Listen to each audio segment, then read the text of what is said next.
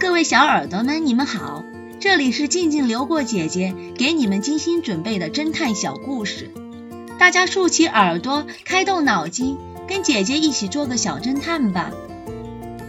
小侦探系列二百五十四，珠宝店里的手表。一家珠宝店关门歇业了三天，店员们都利用这三天假期外出旅游。第四天上午刚开店时，店里走进来一位顾客，他请店员打开橱柜，要看看里面的手表。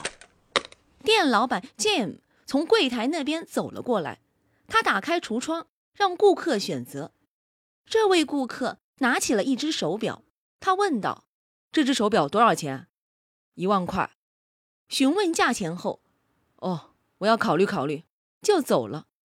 在这位顾客离开后，Jim 发现橱窗里靠门的那边少了一只手表。他愣了片刻，立即吩咐店员将店门关闭，并马上报警。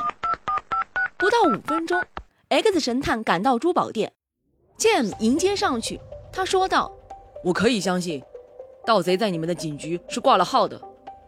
他的动作太神奇了，连我都没有看出来。” X 神探询问盗贼的特征：“那个人长得怎么样？”James 说：“很平常，个子高高的，戴着一副茶色的眼镜，穿着很讲究。不过，他脸上的特征我没有看得很清楚。如果他是罐头，警局档案里一定有他的指纹，这店里应该也会留下的。就怕不会呢。”我看见他刚放下手表，就立即戴上了手套。那手表上面一定会有的。告诉我，那个人动了哪只手表？橱柜里放着一百多只手表。凡是来买手表的顾客，他们都会拿起来试戴。我也不知道哪一只手表上有他的指纹。不，我认为这并不像你说的那么困难。X 神探用镊子夹起一只手表，你看，这就是那个盗贼动过的手表。然后，X 神探在那只手表上取下了罪犯的指纹。很快，X 神探根据这一线索，查出并逮捕了这名窃贼。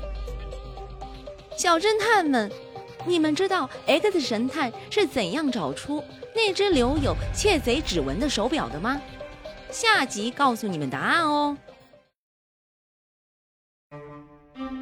伪证据，这个故事的真相是：目击者说他看见抢劫的人从户外穿过救生门进了大楼，因为救生门是在发生紧急情况下的出口，平常是锁的，只有在情况紧急时才能从里面打开。由于找到了这个破绽，X 神探搜查了这个目击者的汽车，找到了被抢走的钱包，